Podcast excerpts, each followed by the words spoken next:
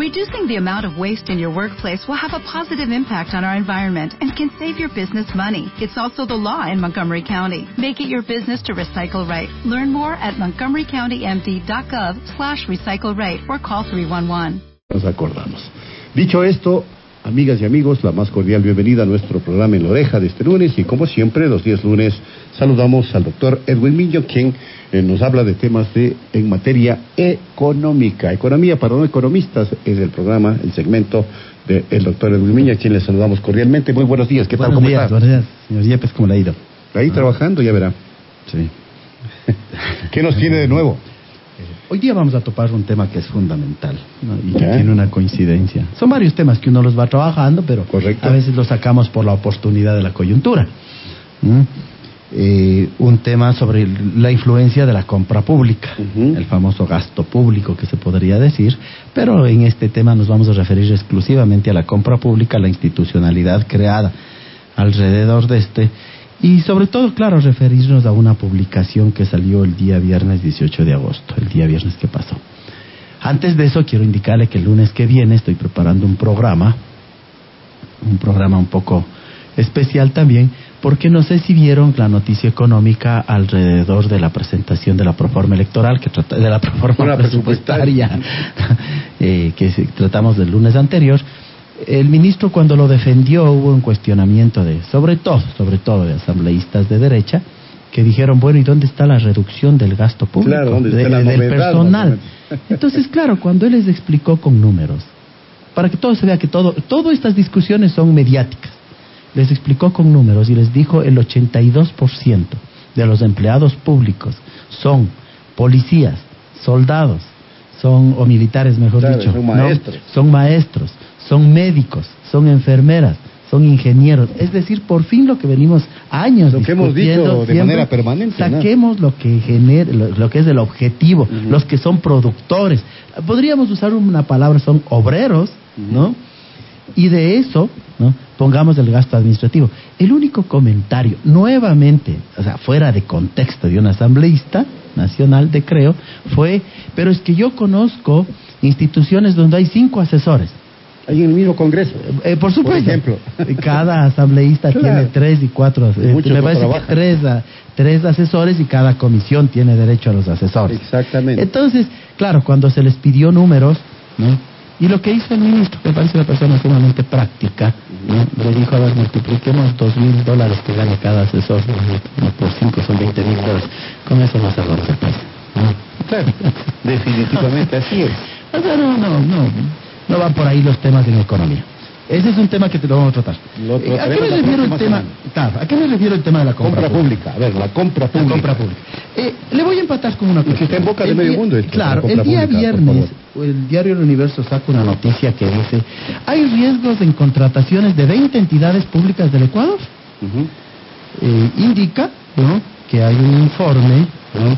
En donde fundamentalmente se trata de un listado de 20 entidades públicas cuyo proceder está alejado de las buenas prácticas de la contratación pública en variables como adjudicación de contratos, concen- concentración de montos, especificaciones técnicas dirigidas, adjudicación reiterada a un conjunto de proveedo- proveedores o existencia de vinculación familiar, agregó en un escrito el CERCOP.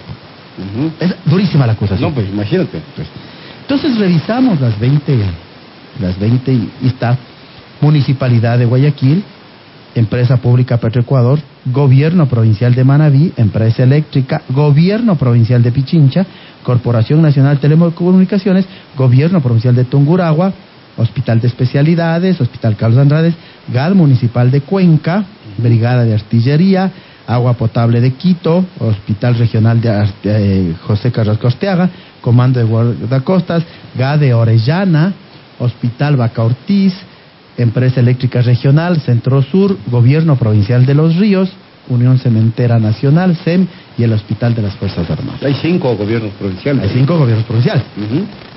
Bueno, nos preocupó la situación. Pero averiguar pusimos- violentamente. Claro, porque vea lo que se acusa. Se No, acusa. es bien grave, ¿eh? es- ¿no?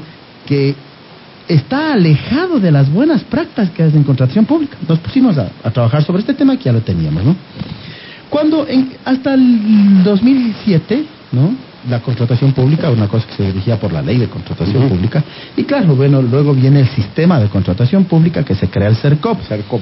cuya misión son la de organizar de forma transparente y efectiva la compra pública, ¿no?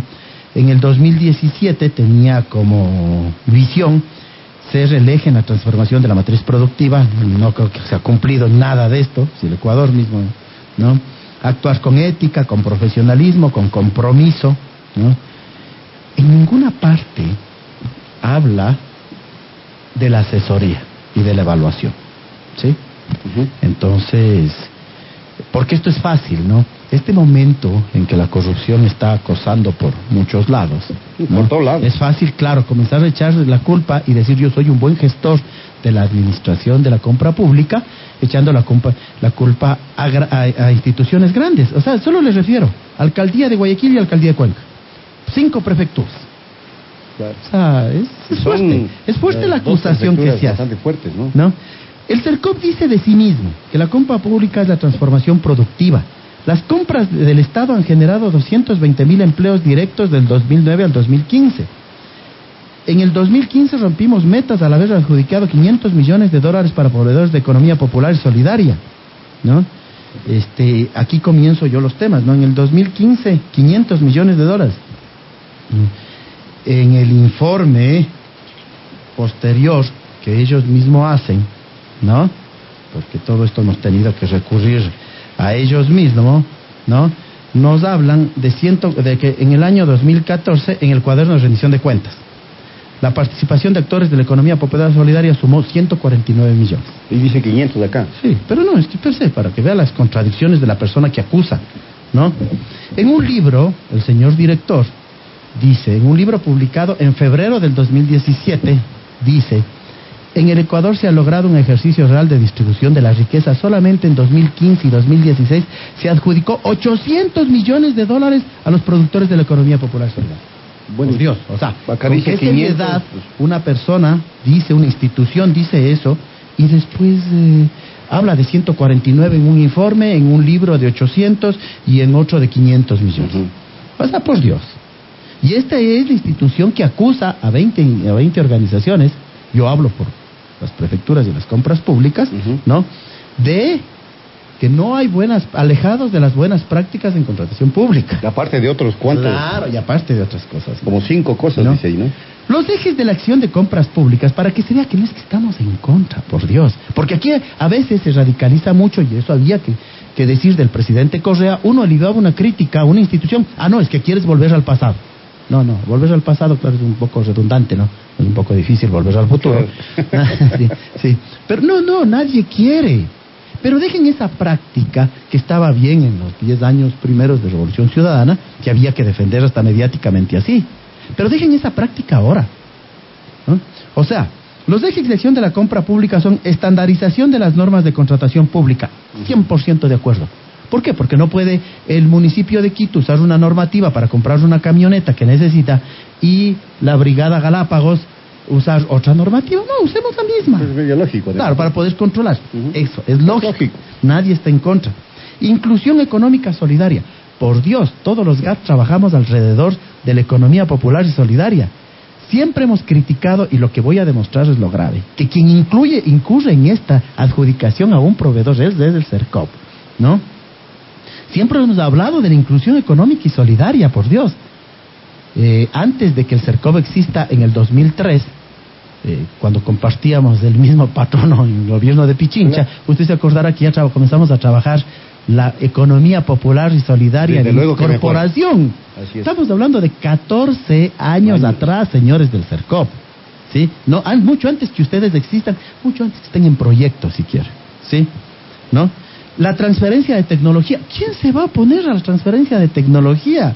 La liquidez para los pequeños proveedores. Por Dios, los gobiernos locales hacemos compra pública con pequeños productores, con pequeños, eh, con pequeños proveedores. Pichincha, Guaya son prefecturas que manejan algo más. Pero lo que las prefecturas y las alcaldías pequeñas contratan es con la ferretería, ¿no? Claro. Claro. ¿no? La revolución de la ética transparente. o sea, creo que nadie va a estar en contra de eso, ¿no? ¿Qué es de lo que nosotros queremos hablar? ¿no es cierto? Cuando se habla de supuestos riesgos, ¿no? Hay unos riesgos en la contratación pública, ¿no? Que se hablan de riesgos visibles. Riesgo legal, relacionado con un comportamiento histórico usual frecuente respecto al cometimiento de infracciones concurrentes a la normativa. Están acusando de que estas instituciones violaban la normativa, la ley del sistema de contratación. Riesgo económico y financiero es el riesgo de afectación a los recursos económicos del Estado. O sea, si, si hay esto, no pueden sacar en un enunciado, en un oficio y mandarlo. Deben mandarlo a la fiscalía acusando a alguien. Claro, de Dejemos de ser cómplices de los procesos de corrupción, señores del CERCOP. ¿Sí? Si ustedes saben, denúncienlo. Riesgo de efectividad. El riesgo de efectividad es la capacidad de la entidad para alcanzar resultados relacionados.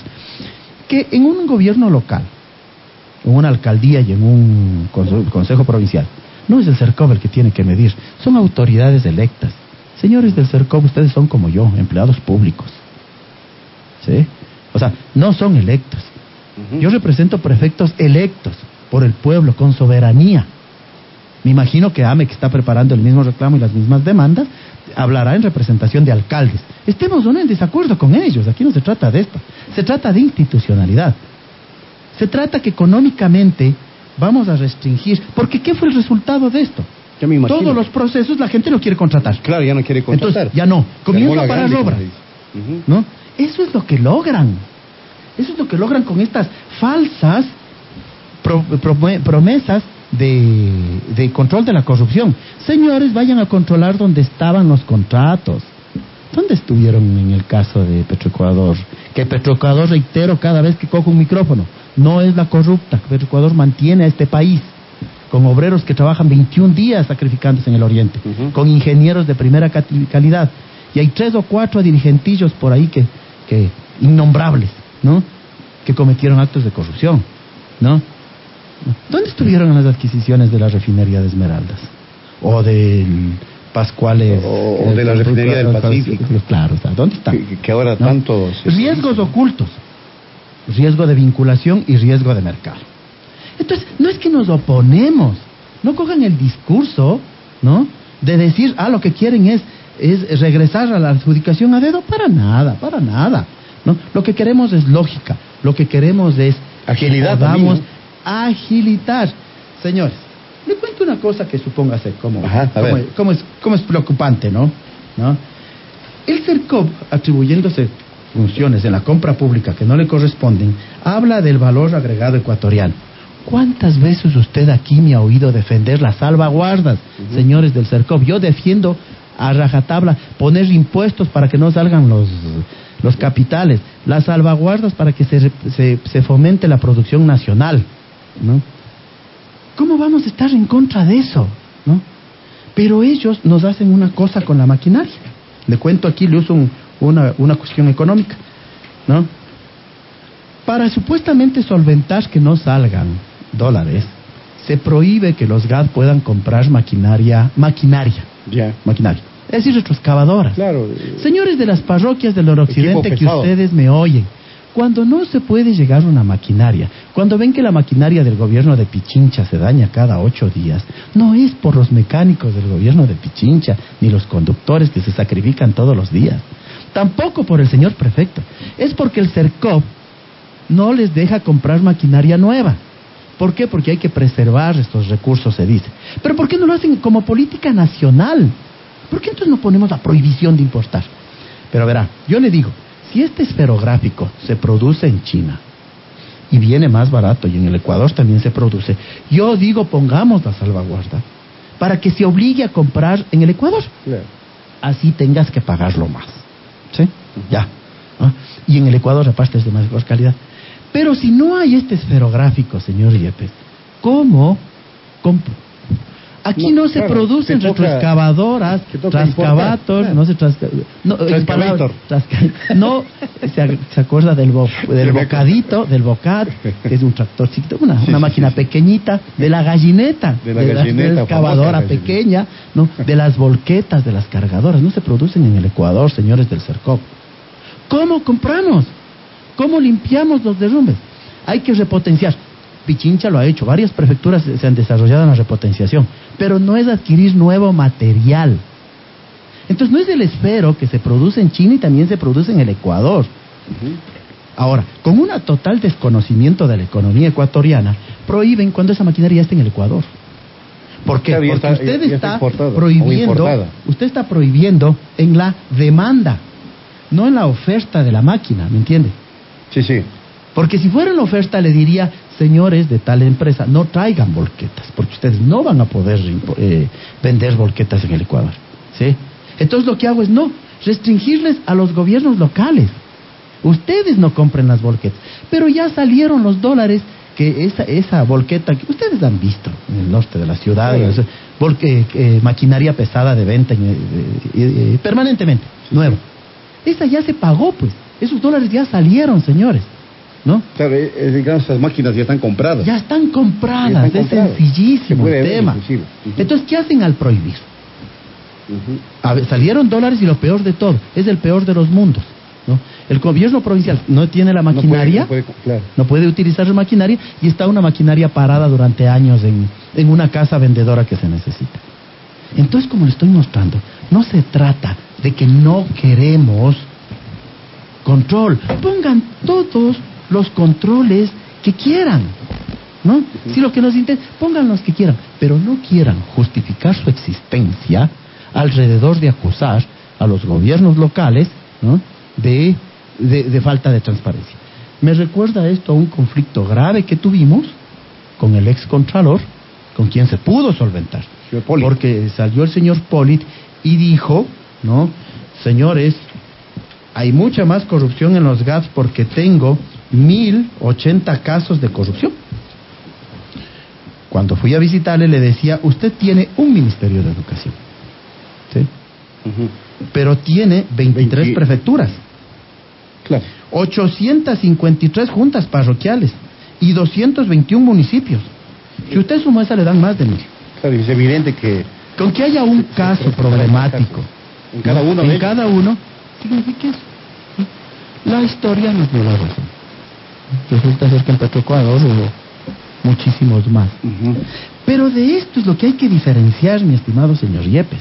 Económicamente, ¿cuánto le significa a la Contraloría iniciar procesos de cobra por 200 dólares? Le digo personalmente, usted sabe que me desempeñé durante casi 10 años en el nivel de direcciones. ¿no? 200 dólares para cobrar durante 5 años por el mal manejo de un archivo de, por parte de una secretaria como la secretaria lamentablemente ya falleció, entonces tienen que cobrarle al director, ¿no? Pero cinco años para cobrar 200 dólares y por una supuesta multa de un archivo, no es desfalco, ¿no? Claro. No es mal uso de fondos públicos, es mala administración por último, si quisieran poner, ¿no? Entonces, no podemos disfrazar los problemas que están, ¿no? llevando la calentura a las sábanas, ¿no? Entonces. Y el tema este de favorecer a familiares y todo eso. eso es que está dentro de todo esto. Son bien fuertes esas acusaciones. Son fuertísimas, ¿no? Entonces, eh, y aquí había un problema, porque si esto ya se sabía, porque se habla que entre el 2015 y 2016, esto debería estar judicializado. Claro, si conocía de todos estos estas irregularidades, tenía que haber denunciado. ¿Y por qué no lo pararon? Y aquí viene mi problema. Usted sabe que el proceso es, ellos detectaron eso ¿Por qué no lo pararon? ¿Ah? Pero yo quiero contarle una cosa un poquito más, más compleja. Cuéntenos. ¿No es cierto? Este, revisado los temas con el CERCOP, ¿no es cierto? Le cuento, por ejemplo, solo le cuento, ¿no? Vea, que en el CERCOP hay que calificarse para todo, ¿no es cierto?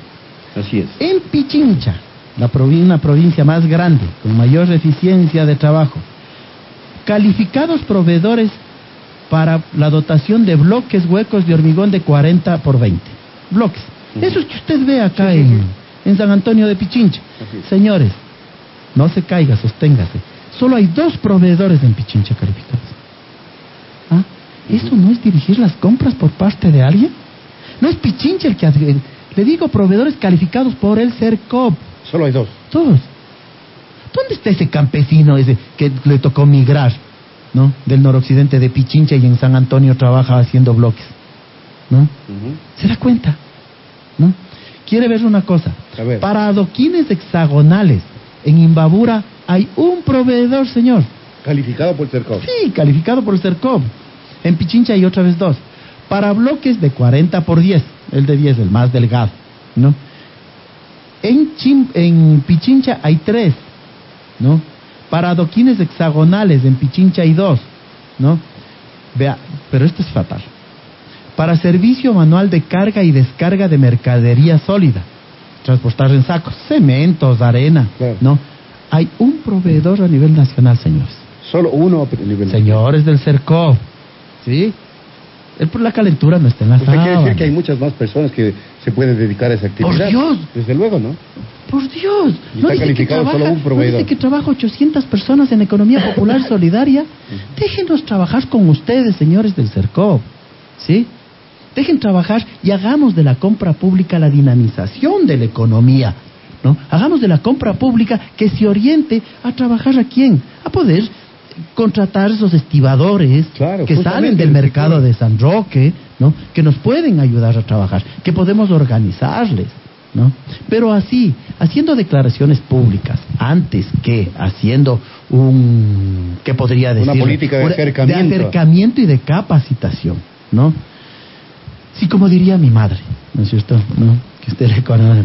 Si son ustedes los sabios de la Grecia de la contratación pública, sí, por Dios, bajen de los altares y bajen a enseñarnos entonces, ¿sí? Pero no vengan a imponernos así. No vengan con declaraciones de prensa a nombre de justificar su existencia. Porque los trabajadores de este país, porque los proveedores, ¿cuántos tendrá usted proveedores, eh, oyentes en San Antonio, que ahora sabrán por qué no pueden, por qué el gobierno de Pichincha no les puede comprar un bloque? Claro, porque. ¿Cuál están llenos? Váyase a la mitad del mundo y encuentra llenos de, de, de, gente que, elaboran ¿no? bloque, ¿no? Vaya usted y quiera hacer una obra en Puerto Quito. Y los señores de Puerto Quito saben. Terminan contratando el material en Quito. Pero el Cercov ¿Dónde está dirá el que desarrollo del local? proveedores no se calificaron.